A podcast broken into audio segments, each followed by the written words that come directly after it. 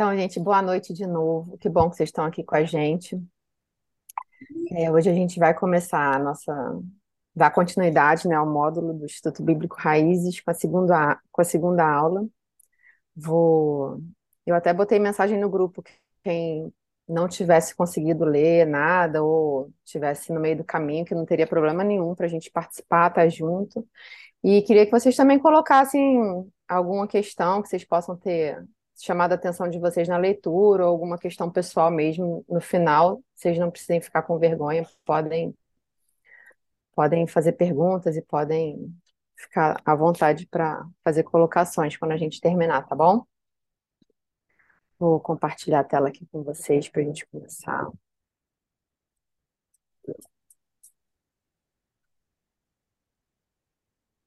Olá, boa noite. Boa noite. Boa noite.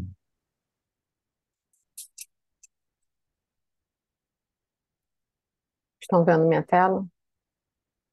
Sim, Sim? estamos vendo, Cássia. Ah, tá bom. Vamos ver se hoje meu mouse vai me ajudar. Já sumiu aqui de novo, mas eu vou. Ele vai aparecer. Então, vamos continuar, gente. Hoje é a nossa segunda aula, né, dessa curso que a gente deu o nome de Criando os Nossos Filhos pelo Evangelho. E na aula de hoje a gente vai tratar desses quatro princípios, que é a incapacidade, identidade, processo e a questão de ser deles serem perdidos. E espero que vocês estejam gostando da leitura. E nesse primeiro ponto que eu vou que a gente vai ler aqui, que a gente vai estudar juntos, é a incapacidade, né? E o Paul Tripp coloca esse princípio como da seguinte forma: reconhecer a sua incapacidade é essencial para cumprir bem a sua missão. E como a gente viu na última aula, né, a gente entendeu que a gente realmente é incapaz, né? Porque a autoridade que a gente tem com os nossos filhos, ela não ela não fornece o poder de mudá-los, né, de fazer uma mudança duradoura na vida deles. Porque essa mudança é produzida dentro do coração, uma mudança que produza frutos de verdadeiros, ela é uma mudança que acontece dentro do coração deles, né? Então a gente tem que pensar sempre que a gente não tem poder autoritativo sobre a vida dos nossos filhos, mas a gente representa quem tem o poder, né? Que é Jesus. Então a gente tem que ter isso sempre em mente. Nós somos representantes do Senhor na vida deles. E quando a gente tem essa dificuldade de reconhecer que, que a gente não tem essa capacidade de transformar o coração deles, porque, assim, esse é o foco, sempre lembrando disso, que a mudança do coração vai trazer, o transformar o coração vai trazer uma mudança genuína no comportamento deles, né? E esse poder não vem de nós, mas vem de Deus. E aí a gente acaba concentrando os nossos esforços, o nosso tempo e as nossas forças em coisas que a gente não deve fazer, que a gente fica buscando a nossa. É, a gente fica atrás de coisas que a gente julga serem importantes, mas que não são o método do Senhor, são, são os nossos próprios métodos, né? E a gente perde tempo focando naquilo que não é importante e deixando de fazer aquilo que é essencial. E o que é, que é essencial na criação dos nossos filhos? É essencial que a gente ajude a eles a enxergarem os seus próprios corações e a buscar mudança por eles mesmos. E a gente deseja que eles compreendam e tenham discernimento de que eles precisam mudar, sem que a gente precise é, intervir, assim, que a gente precise ficar falando com eles o tempo todo, né? E isso vem da nossa natureza pecaminosa, da gente, pela nossa natureza caída, a gente tem a tendência de querer ter o controle de tudo o tempo todo, e especialmente dos filhos que não são nossos, são estão sob os nossos cuidados, né, mas são do Senhor. E a gente age de forma instintiva e a gente aposta em várias ferramentas para que essa mudança tão esperada dos nossos filhos obedientes, educados, educadinhos, comportados aconteça, né? E aí a gente pode usar, lançar mão de. São coisas que a gente faz assim e são tão, acho que estão tão entranhadas no nosso dia a dia que às vezes a gente nem, nem percebe que a gente está lançando mão disso. A gente pode fazer uso de ameaças, a gente pode fazer com que eles sintam medo da gente, a gente pode trabalhar com o sistema de recompensa, fazer com que eles se sintam envergonhados e culpados por algum mau comportamento. né?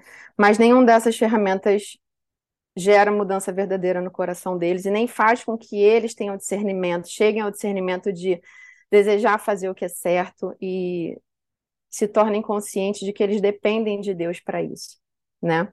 Mas, como somos representantes do Senhor, a gente não pode perder isso de foco. A gente tem sempre que lembrar que nós somos um instrumento de mudança submissos na, nas mãos do Senhor, né?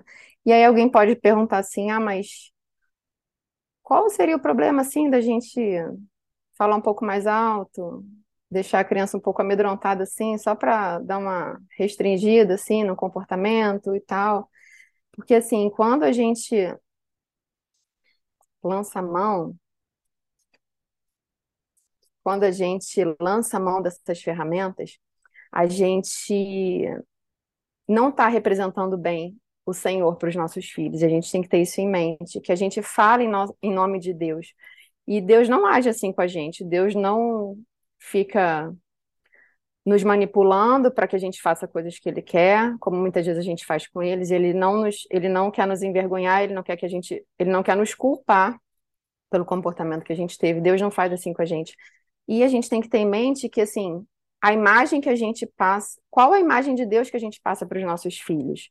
E eu, eu mesma, assim, pessoalmente, conheço vários adultos que tiveram muita dificuldade em desconstruir uma imagem de Deus que tiveram a vida inteira de um Deus que é tirano, de um Deus que é, cobra, cobra, de um Deus sem misericórdia. Então a gente tem que tem que ter sempre em mente. O modo como a gente age com os nossos filhos é a forma a gente está representando o Senhor, então é a forma como eles vão enxergar a Deus, através como a, da forma como a gente apresenta Deus para eles. Deixa eu só fazer uma coisa aqui, porque ele passou direto para outro slide. Ah, era esse mesmo. Então eu que estou errado, desculpa. Vou voltar para ele, né? Então, é, aí eu vou exemplificar um pouco, né? É, eu, na minha vida, eu percebi algumas coisas que eu faço com as crianças quando eu estava lendo isso aqui sobre gerar medo, ameaçar, recompensa e causar vergonha e culpa neles, né?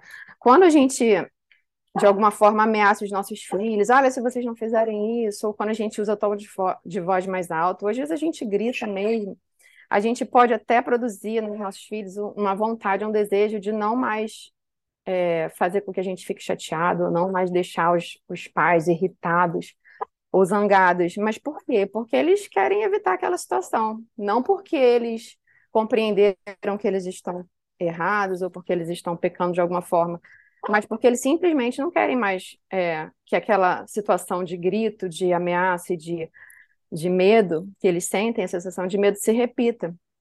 E também quando a gente age dessa forma por ameaças, isso é, meio que tem um tempo limitado, porque quando são crianças a gente consegue até gerar alguma alguma atitude refreada, assim, porque eles ficam com medo mesmo, mas os nossos filhos vão crescer e aí pode ser que a gente fique com medo deles, né? Eles ficam maiores do que a gente e a gente acaba, se a gente usar desse poder autoritativo, ao invés da autoridade de representar o Senhor, a gente deixa de influenciar os nossos filhos para sermos simplesmente, ah, eu tolero meu pai e minha mãe enquanto eu tiver que tolerar. E a gente não deseja que isso aconteça na nossa casa, né? E os métodos de recompensa, por exemplo, é, a gente, de uma forma errada, tá? Não estou falando de é, quando a gente cria sistema de combinados com os nossos filhos, porque a gente ensina eles assim também dessa forma, quando a gente ensina as crianças a fazerem escolhas, mostram para elas que elas escolhendo isso, elas podem perder. Por outro lado, não é disso que eu estou falando. É um sistema de recompensa, o Paul Tripp até usou um, um exemplo no livro que fala sobre isso. É, quando a gente quer recompensar e quando a gente quer estimular os nossos filhos a não terem um comportamento pecaminoso e dessa forma a gente recompensá-los. É, por exemplo, eu tenho duas meninas aqui, e aí eu posso chegar, se uma tiver o hábito de ser mais irritada e é, agredir fisicamente a outra, falar, olha, se você conseguir não bater na sua irmã ou não brigar com a sua irmã, não gritar, morder, que for o caso, por um mês você vai ganhar isso. Então, assim, a gente deve evitar esse tipo de comportamento. Porque esse foi um exemplo até, eu acho, demais, né? Ele usou no livro, mas eu, eu trouxe aqui para minha casa. Mas são coisas que são pequenininhas, que às vezes a gente não vai percebendo que a gente está fazendo com que a criança é, entenda que ela pode escolher, dependendo do que é oferecido a ela.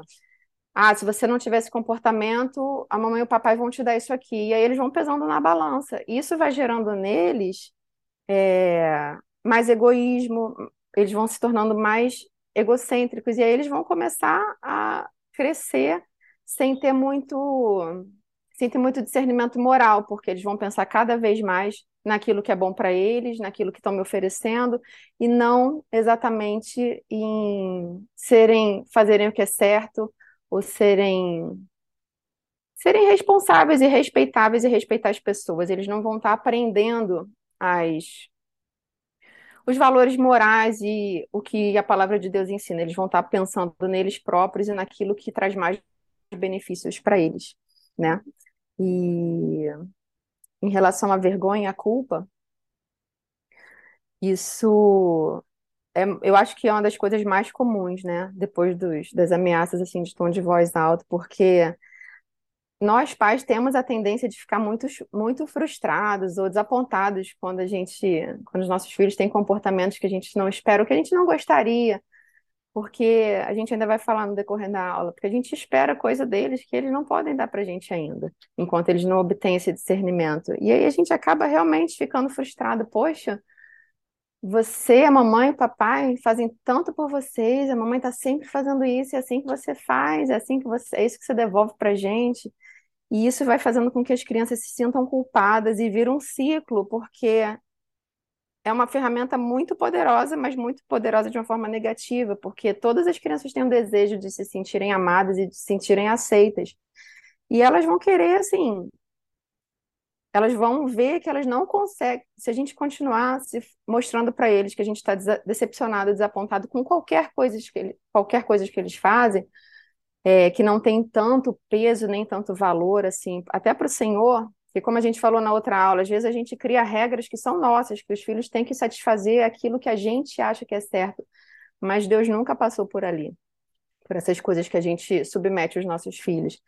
E aí eles vão vendo que eles não conseguem, e aí eles vão acabam, é, por eles nunca se sentirem, por eles não se sentirem capazes de, de agradar a gente ou de de conseguir ser aquilo que eles acham que a gente quer que eles sejam, eles vão acabam se afastando e eles vão se se achando que não são merecedores. E isso também influencia na relação deles com o Senhor.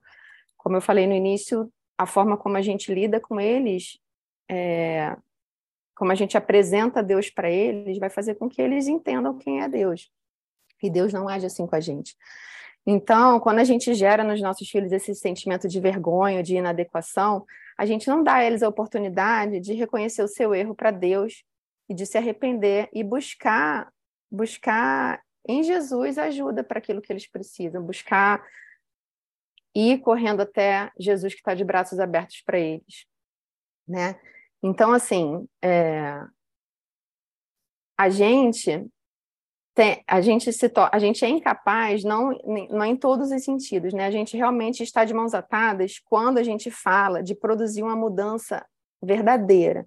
Nós, como pais, não conseguimos penetrar no coração dos nossos filhos e virar a chave ali para trazer regeneração para eles, para trazer o, o, a conversão para eles. Isso não é nosso trabalho. Nosso trabalho é apontar para quem faz isso.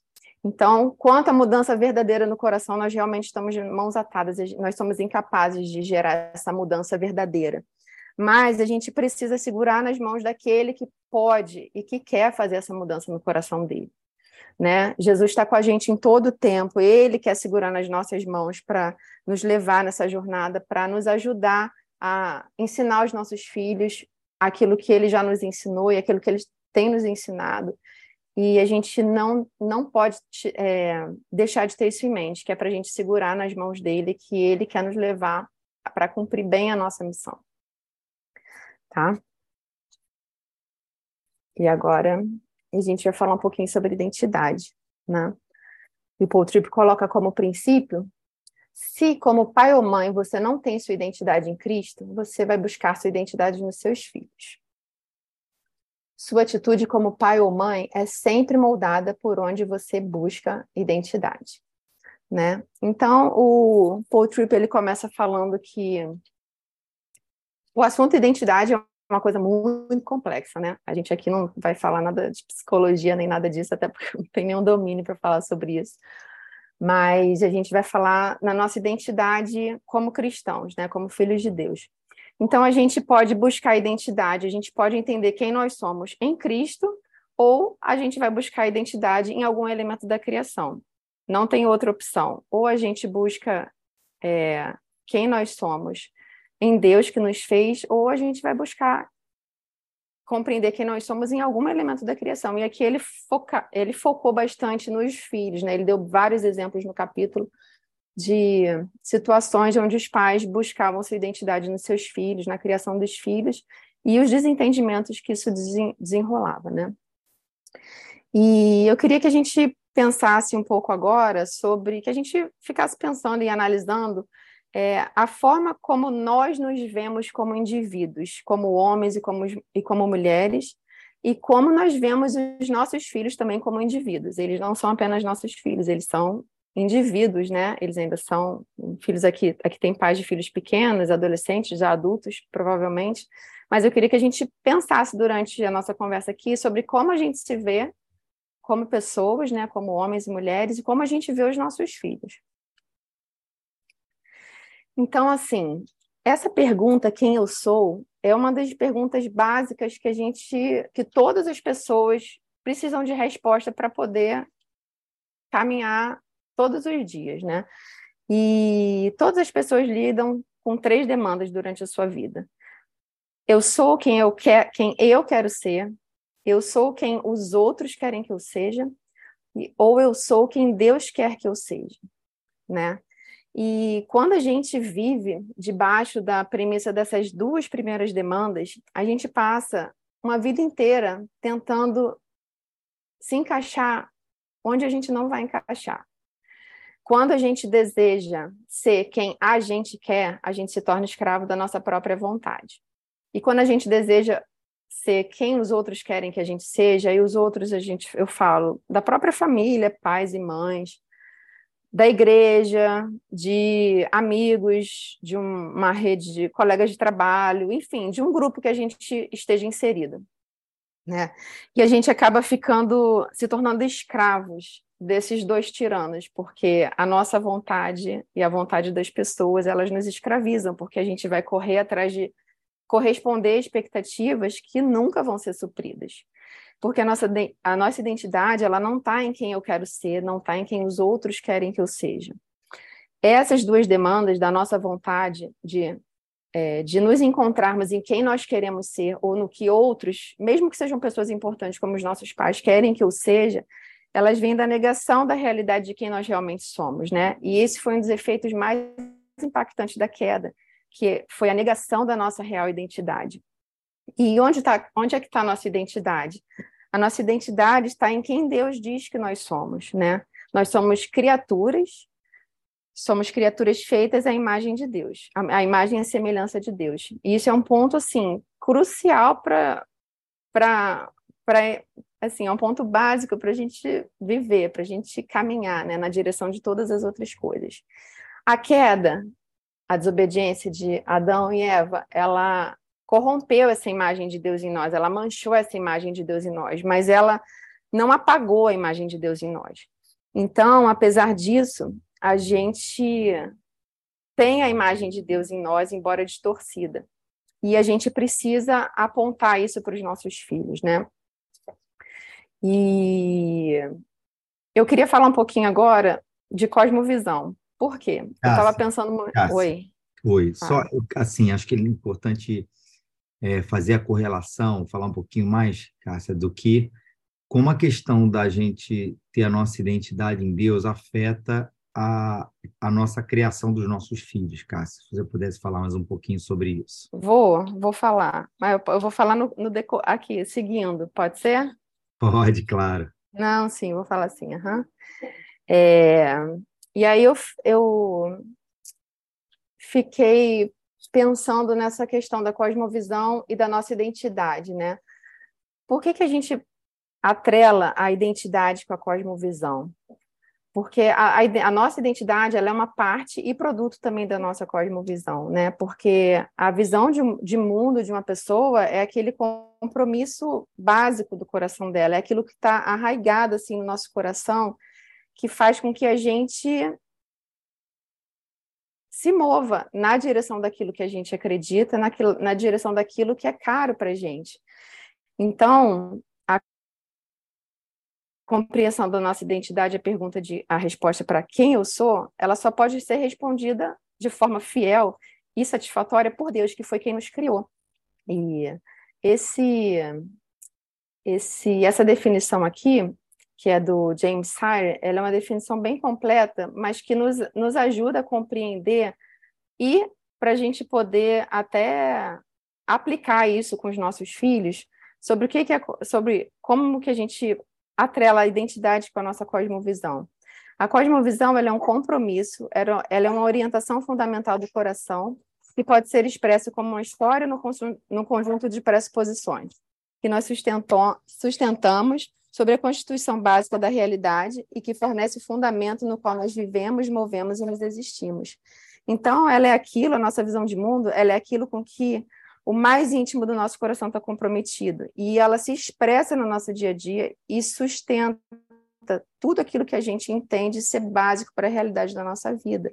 Então, a partir dela, a gente vai entender quem nós somos, onde nós estamos e como nós vamos viver. E nós tendo a nossa identidade em Deus, entendendo que nós somos criaturas, somos filhos, somos fomos criados à imagem e semelhança de Deus, isso vai afetar diretamente na forma como a gente cria os nossos filhos. Por quê? Nossos filhos precisam estar desde que desde desde cedo, desde desde sempre inseridos na cosmovisão cristã.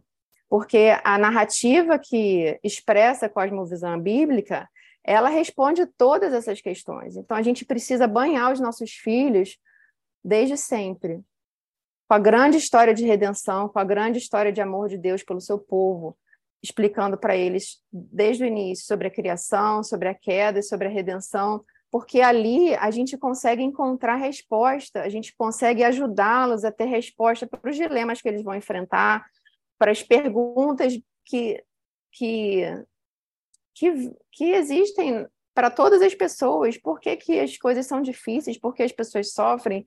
Por que as pessoas são mais? Por que nós somos mais maus uns com os outros dentro da nossa própria casa?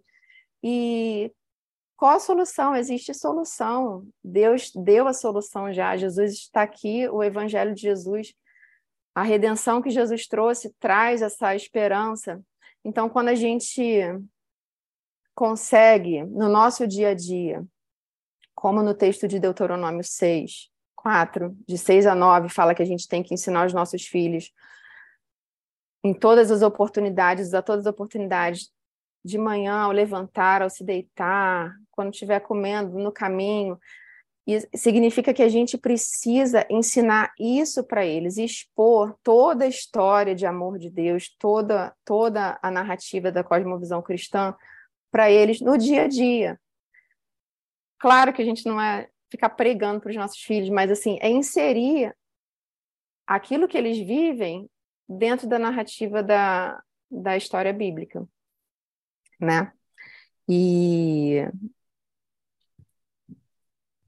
e tem mais duas. Depois tem que ter muitos cursos, porque essas crianças, nossa, tem que estudar demais. Eu pensei que eu fosse ter esses questionamentos quando fossem adolescentes, mas agora, com sete anos já, estou mais perguntando. Eu estava conversando com ele, ele tinha uhum. feito uma bobeira, e aí eu conversando com ele, ele tinha que fazer o que era certo, porque, né, falando sobre a Bíblia, não sei o que. Aí ele estava revoltadíssimo e falou: Mas por que, que você acredita nesse livro?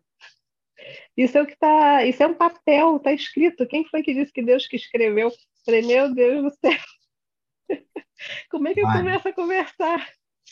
Mari, é, deixa eu, Cássio, deixa eu, deixa eu falar um pouquinho sobre isso aqui que a Mariana está falando, porque está é, tá aí uma ótima sugestão de curso que é apologética para crianças.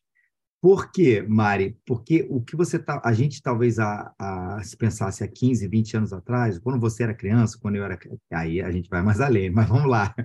Há 40, 20 anos atrás, quando a gente era criança, dificilmente esse tipo de pergunta surgia, né? É, e hoje as crianças estão mais atentas a certas coisas e têm um, um raciocínio diferente. Por isso que assim que eu vejo que eu acho que realmente fica de sugestão aqui mesmo, caça para a gente fazer, que a gente precisa responder essas perguntas aqui para eles.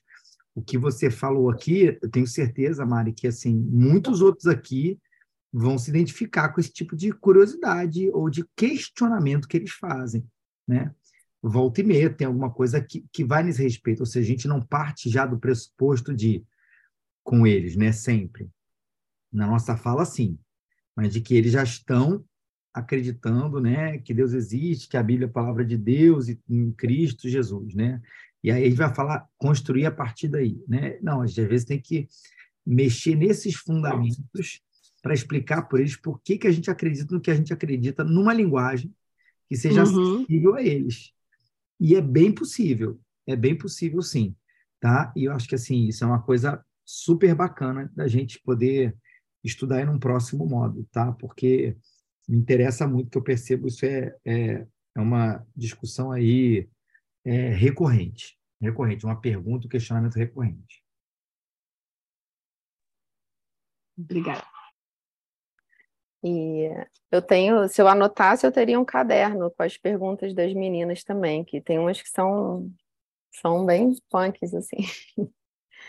Mas vamos, vamos o, ver isso para frente, então. O Cássia e Mariana demais, assim, fica de sugestão aqui, depois eu posso passar, a gente começar mesmo a ler alguns livros de apologética, né, que é essa uma coisa da defesa da fé, porque, assim, querendo ou não, o que funciona para os adultos funciona para as crianças. Com certeza. O, negócio é a tradução da linguagem disso, né? É, um dia mesmo tava, a gente estava conversando exatamente sobre esse assunto e a gente é. foi começar a falar, né, daquela coisa do é, Deus existe, tudo isso, da criação. Aí, de maneira super brincadeira, pô, cara, qual é, a, qual é a possibilidade, que... meu filho, de eu jogar esse papel. Ah, Raquel dormiu? E, e surgir aqui um, um desenho. Pô, impossível surgir essa história em quadrinhos aqui, né? Cara, pai, é impossível. Então, né? Como é que é assim um mundo que é muito mais complexo que essa história de quadrinho que você tem certeza que alguém criou, certeza absoluta, né? Eu joguei tipo uma, um negócio do Homem-Aranha ali. Ah, você acha que isso aqui apareceu do nada? Pô, impossível, pai. Então, o mundo é muito mais complexo que isso. Então, assim, usando os exemplos, adaptando a linguagem, quando a gente começa a ler sobre apologética, é bem legal a gente conseguir aplicar isso para os nossos filhos, né? Numa, repito, traduzindo a linguagem no, e os exemplos. É... é Desculpa tem a, a experiência que eu tive aqui em casa, assim, isso que eu quis falar da cosmovisão cristã, é que inserir toda a narrativa, é, passar isso para eles, ajuda muito no começo, meio e fim, assim, tem, pelo menos aqui, dá para, dá, deu para dar, deu para elas entenderem, entre aspas, qual era o plano, entendeu? Então, e tem livros também de criança que falam sobre isso. Depois eu posso botar para vocês, assim, que falam, né, né pro, de uma forma que eles compreendam. E é bom, mesmo que seja repetitivo, é a mesma história, mas contada por pessoas diferentes, porque aquilo ali vai ficando. Então, eu acho muito interessante essa a, a inserção a, é, a inserção da narrativa da cosmovisão cristã no dia a dia. Eu acho até que eu mandei um, o artigo que a gente escreveu lá no curso para vocês, eu posso mandar de novo. Porque a narrativa bíblica, ela responde muitas perguntas. A gente consegue responder muitas das perguntas deles. Claro que vão ter coisas pontuais, vão ter coisas específicas, mas assim, a gente consegue de uma forma ou de outra trazer um algum tipo de resposta para eles na grande parte das coisas quando a gente consegue aplicar essa a, a narrativa da criação, da queda da redenção. Depois eu passo. Não, eu ia falar, Cássia, assim, que é muito importante também.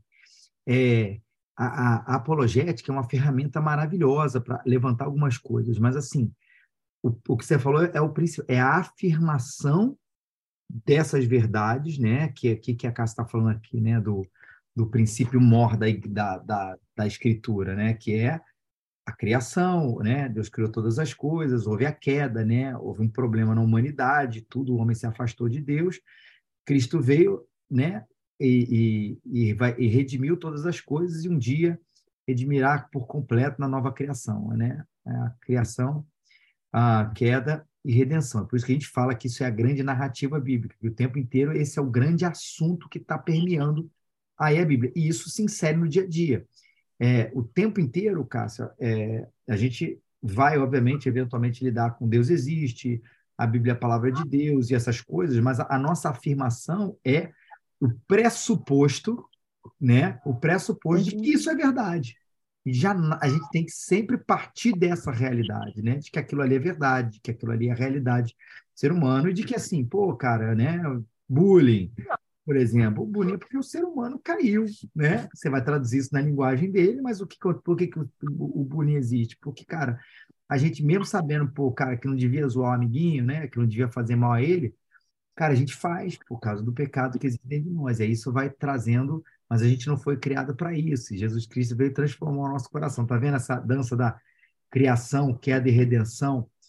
Explicando, mostrando para ele todas as coisas. É isso que a gente precisa estar tá muito presente na nossa educação do dia a dia.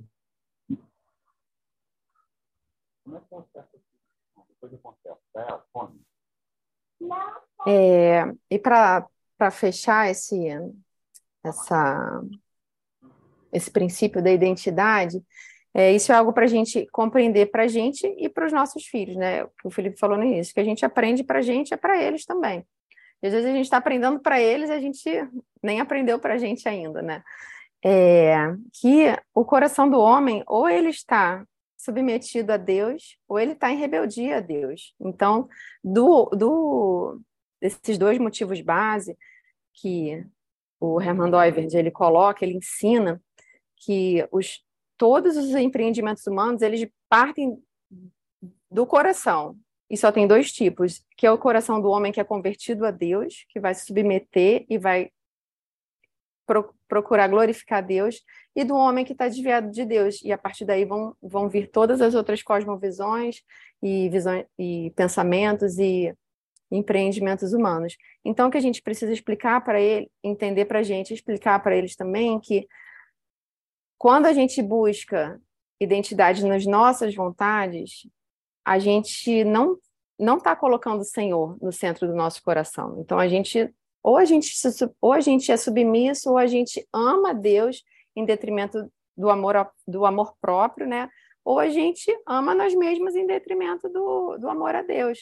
E não tem outra opção. Nosso coração é assim. A gente, Deus nos fez seres, pessoa, seres humanos adoradores. Ou a gente adora a Deus, ou a gente adora algum elemento da criação. Tá? Isso é algo importante que a gente consegue aplicar bastante isso no dia a dia. Até nas briguinhas bobas, a gente consegue falar: olha, você não pode brigar com seu irmão por conta de um filme. Você pode não gostar, pode. Não pode fazer isso com a pessoa por conta de, sei lá. É, aqui em casa isso acontece direto. Você não pode amar mais um desenho do que amar sua irmã, porque você está amando errado, você está dando prioridade, você está dando mais, mais valor a uma coisa que não tem tanto valor assim. Então, a gente consegue aplicar essas, essas definições e essas. Isso que a gente está falando aqui no, no dia a dia. E aí eu queria que a gente pensasse. Fica no sofá, filha.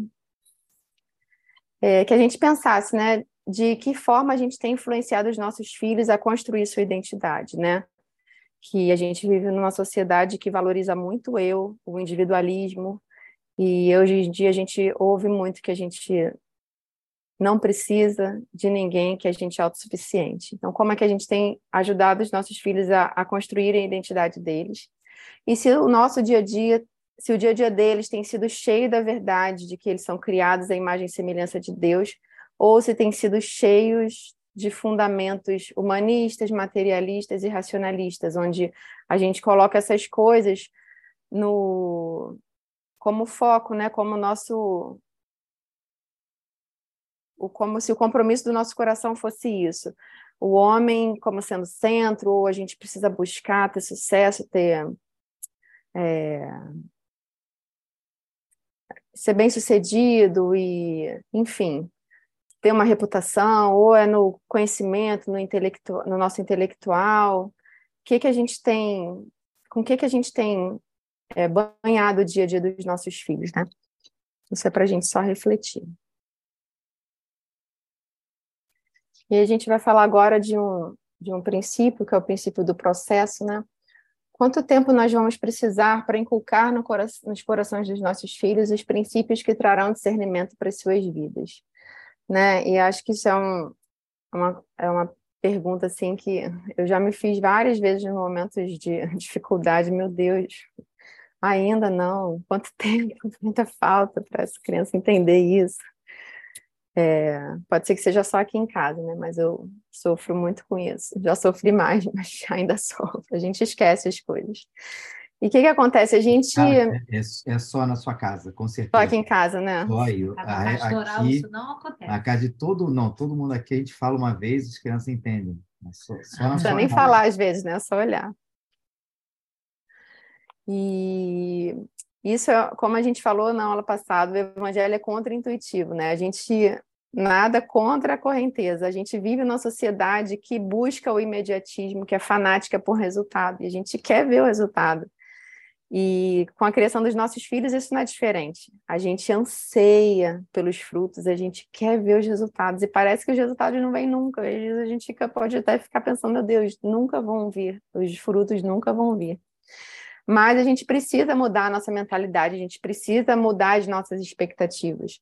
Isso é algo que a gente vai ter que tratar no nosso coração, lidar com o anseio que a gente tem por esse controle e a gente ter consciência de que a gente está semeando. A gente está dia a dia semeando no coraçãozinho deles, na vidinha deles.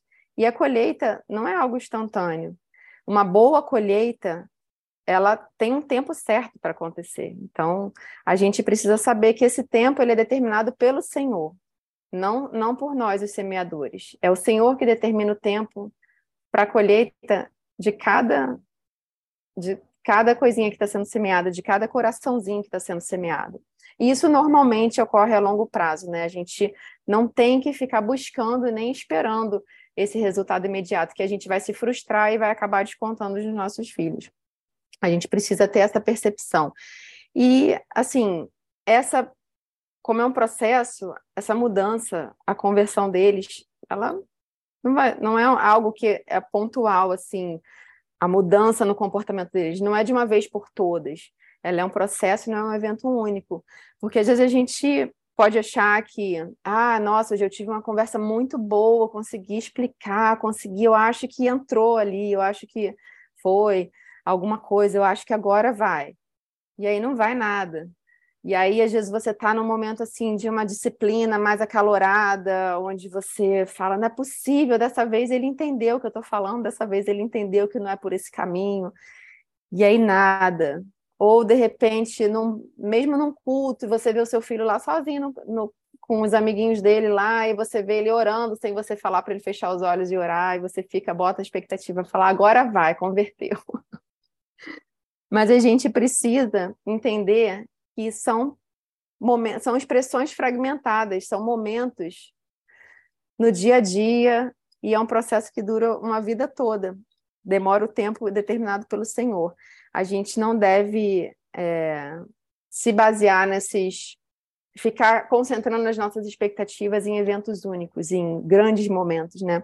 O Francis Schaeffer, naquele livro A Verdadeira Espiritualidade, ele até comenta sobre isso ele compara o novo nascimento, né, que é um ponto importantíssimo na nossa caminhada, é o marco zero ali, né?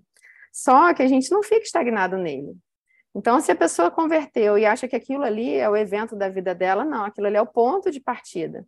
E aí, a gente precisa, depois de nascer de novo, a gente precisa aprender todos os dias as verdades da palavra de Deus que vão nos libertar, que vão nos libertar do nosso eu, que vão nos libertar da nossa velha natureza E quando eu falo a gente, é, é o nosso ensinar para os nossos filhos também. Então, eles, a gente precisa ensinar eles todos os dias as verdades do Evangelho.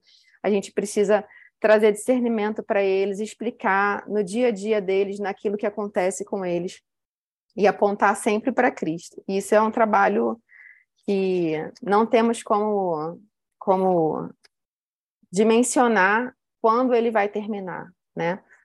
E, e aí eu fiquei pensando nessa caminhada, né? O Eugene Peterson tem essa frase que é uma, uma longa obediência numa mesma direção. Na verdade, ele até escreveu um livro com esse título. E aí eu pesquisei no Google as maiores estradas do mundo. Aí eu vi essas duas aqui. Uma é, uma, é a Pan-Americana, que cruza a América quase inteira, e outra é no, na Arábia Saudita. Uma estrada reta, ela é reta, assim, 260 quilômetros reto, sem curva, sem nada. E é, esse é o nosso papel, é a gente se manter fiel ali, numa longa obediência, nessa mesma direção, a direção que aponta para Cristo. No nosso eu sei que pode parecer repetitivo, mas é no caminhar, é no acordar, no, no durante o dia, em todos os momentos, as oportunidades que a gente tem, a gente a gente ensina as verdades cristãs para os nossos filhos nesses momentos. A gente pega na mão deles e a gente vai caminhando com eles, a gente vai ensinando eles a, ter, a terem discernimento. A gente precisa dar o suporte para eles em todos os aspectos físicos, mas também nos emocionais, nos espirituais, e mostrando sempre a direção que aponta para a cruz de Cristo.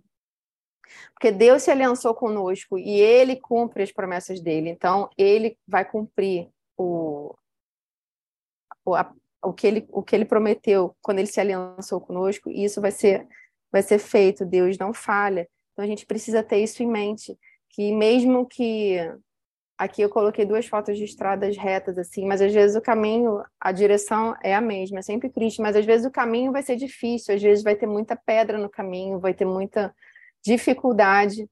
Normalmente tem, mas Cristo já venceu e a gente tem que se apegar às promessas e à fidelidade do Senhor e segurar na mão dele para a gente poder continuar é, persistindo e não desistir, porque não é simples, é, é bem, bem trabalhoso, é muito trabalhoso.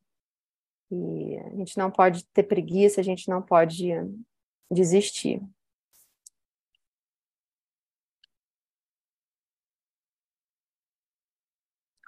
E acho que esse é o último, último princípio dessa aula. Eu coloquei essa fotinha aqui, que realmente parece que essa criancinha aqui está perdida mesmo, né? E ele coloca que para a gente entender que, como pai, a gente não lida somente com mau comportamento. O mau comportamento não é, não é algo que existe por ele próprio, né? Mas se trata de uma, uma condição que produz esse mau comportamento, né? Então a gente precisa entender qual a condição dos nossos filhos. Nossos filhos realmente eles se encontram perdidos. E quando eu digo os nossos filhos, são os filhos que não encontraram com Cristo ainda.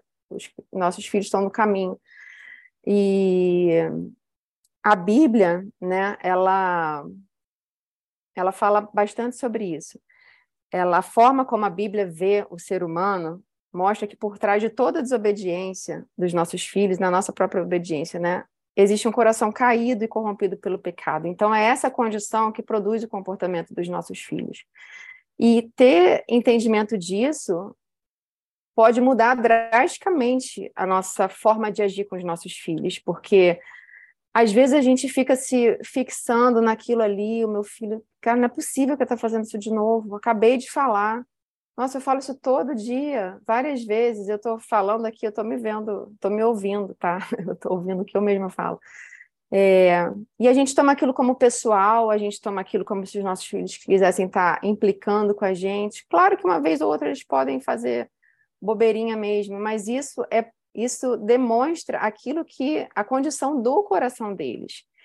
Eles estão afastados de Deus. Eles estão a natureza deles está a natureza deles é caída, eles ainda não, não foram regenerados. Então, isso vai afetar tudo que eles fazem, né?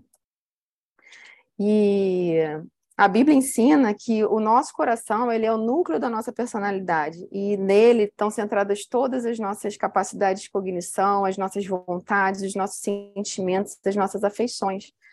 Então, esse coração, ele dele partem todo do nosso coração parte tudo aquilo que a gente faz. O tem um livro que eu li que eu gosto muito, depois eu vou até botar pra, na bibliografia, que é o do James Smith, que se chama Você é aquilo que você adora, você é aquilo que você ama. E ele explica que o nosso coração, ele é como uma bússola que aponta na direção daquilo que a gente ama. E como eu falei antes, né, o coração humano, ele tem duas opções, ou ele ama Deus em detrimento dele próprio e das outras e da criação, ou ele ama a si próprio ou ama alguma outra coisa da criação em detrimento do amor a Deus. Então, a gente precisa ter isso, assim, ter isso como base para a gente é, poder lidar com os nossos filhos, entender que eles agem da forma que eles agem porque o coração deles não está apontando para o Senhor ainda. Então a gente precisa ajudá-los a terem essa, esse entendimento de que eles precisam de salvação, de que eles precisam de regeneração, né? É, eu vou ler só esses dois textos com vocês para a gente mostrar como a Bíblia, o que a Bíblia fala sobre o coração, qual a importância que a Bíblia dá para o coração. So, Provérbios 4, 23 diz: Sobre tudo que você, o que se deve guardar, guarda o coração, porque dele procedem as fontes da vida. E Lucas 6,45 diz que o homem bom tira coisas boas do bom tesouro que está em seu coração, e o homem mau tira coisas más do mal que está em seu coração, porque a sua boca fala do que está cheio o coração. Isso remete a um pouco ao que a gente falou lá no início, que aquilo que é aquilo com que a gente é comprometido, aquilo que a gente ama, ele vai nortear tudo aquilo que a gente faz. A gente vai na direção daquilo que a gente ama. Então a gente enxerga a realidade de acordo com aquilo que a gente adora e que a gente ama, né? E um que não é comprometido com Deus, um coração que é rebelde, ele é comprometido com si próprio.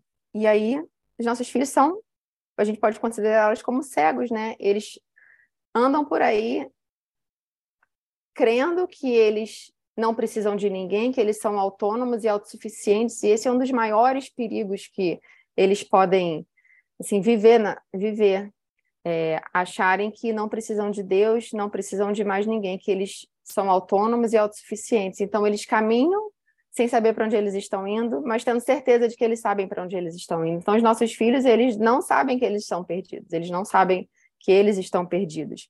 Então eles precisam, a gente precisa ajudá-los a, a entender isso.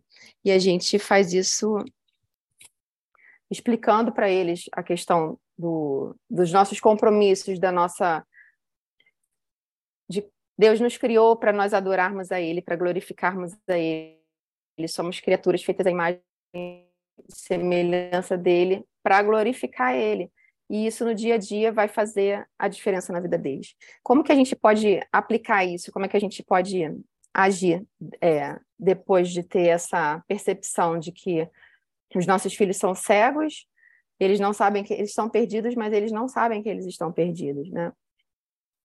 Então, no nosso, no nosso dia a dia, a gente, Deus vai nos chamar muitas e muitas vezes para resgatar os nossos filhos, incontáveis vezes.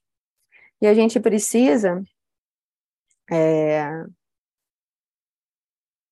agir também com o coração de quem é regenerado, porque muitas vezes a gente não age. A gente acha que os nossos filhos as, os embates que a gente tem, as nossas lutas, as nossas lidas diárias, a gente não deve ver como motivos de aborrecimento.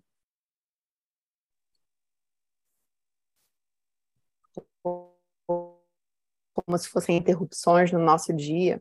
A gente precisa se dispor, a gente precisa é, ter isso em mente para que a gente possa cumprir o nosso papel com senso de propósito e com a direção dada por Deus que é muito fácil da gente se perder em nós mesmos também, sermos tão egoístas quanto eles. É muito fácil a gente agir com eles da mesma forma, da forma como a gente está ensinando eles a não agirem, né? Então a gente não quer sair da nossa zona de conforto, A gente quer poder ler um livro, tomar um café tranquilamente, a gente quer poder ver um, um filme quietinho se o nosso filho nos chamar, a gente quer dar almoço tranquilamente, se eles ficarem brigando, se eles ficarem não querendo comer.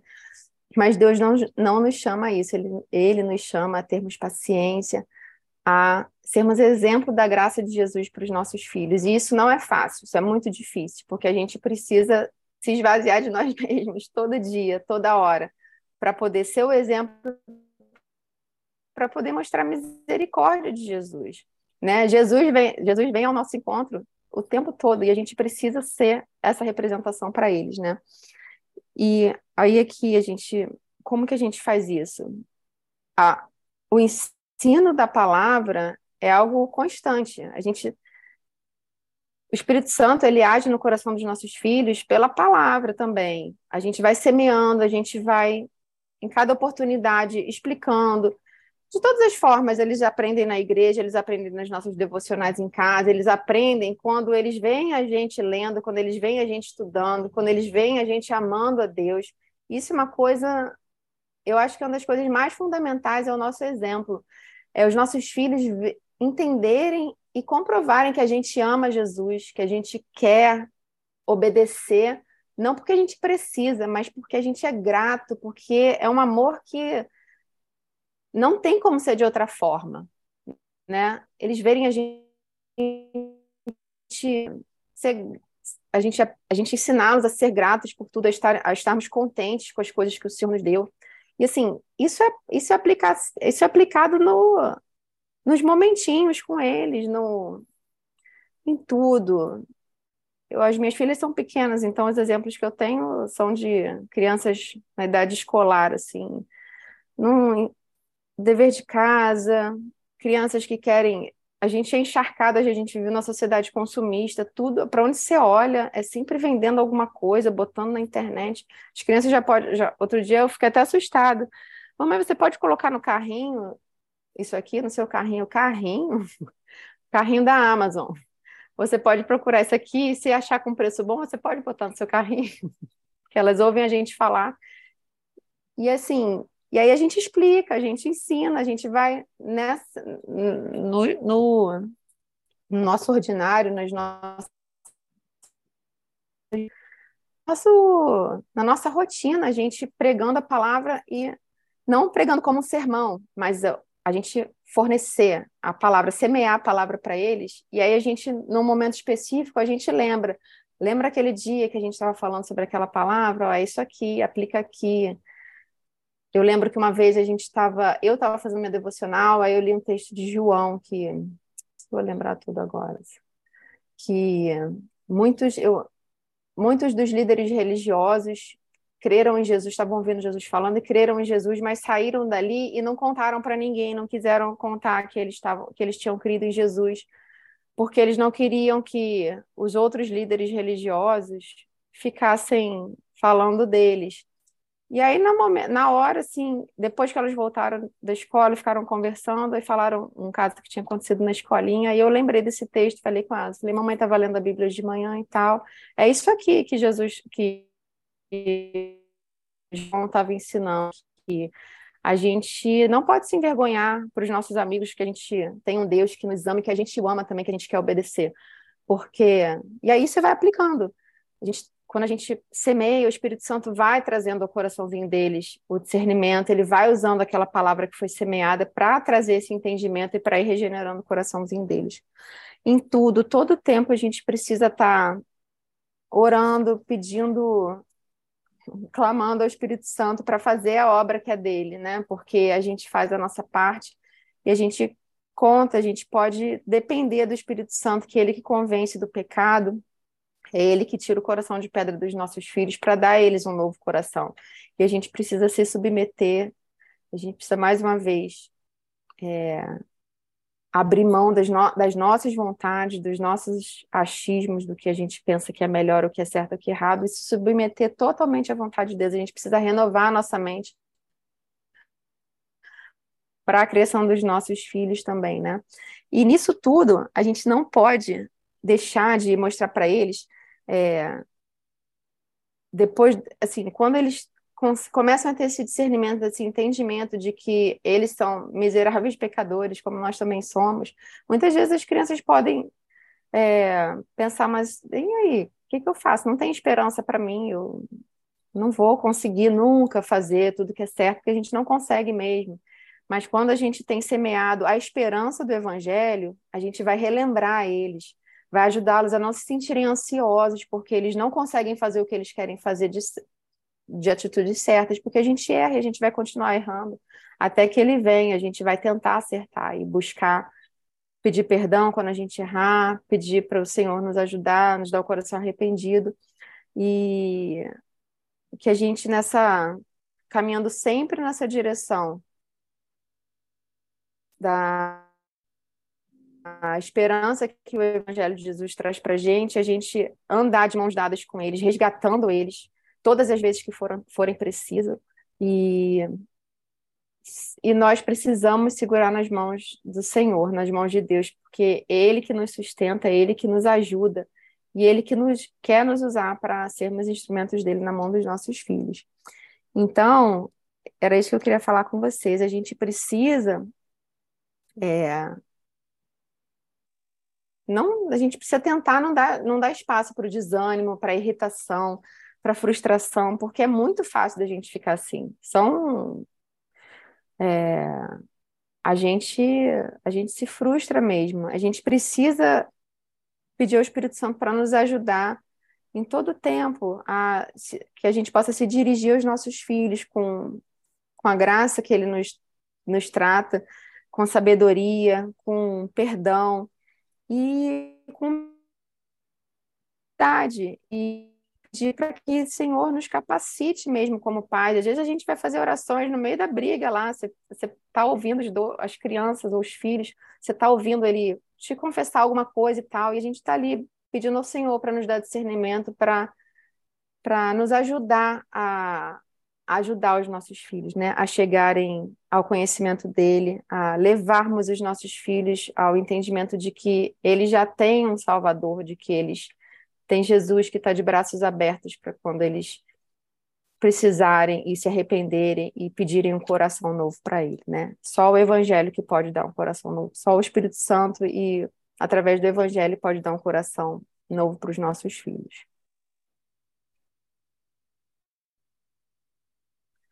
Era isso que eu tinha para compartilhar hoje. E aí, se alguém quiser fazer alguma pergunta, eu posso fazer uma oração antes da gente perguntar? Ah, tá bom. Você faz oração, aí eu, eu paro a, a gravação. Tá, tá bom, então.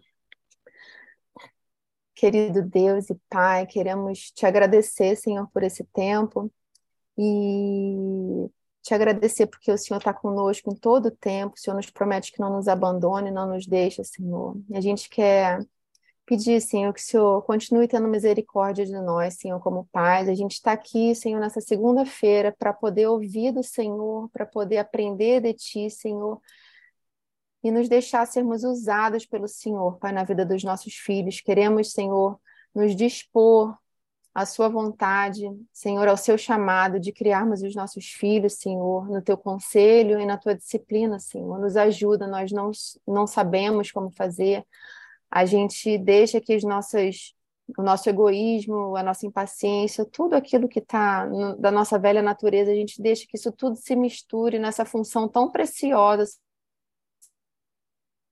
santa, que é sermos cuidarmos de filhos que o Senhor deixa aqui com a gente, Pai, que são teus, Senhor.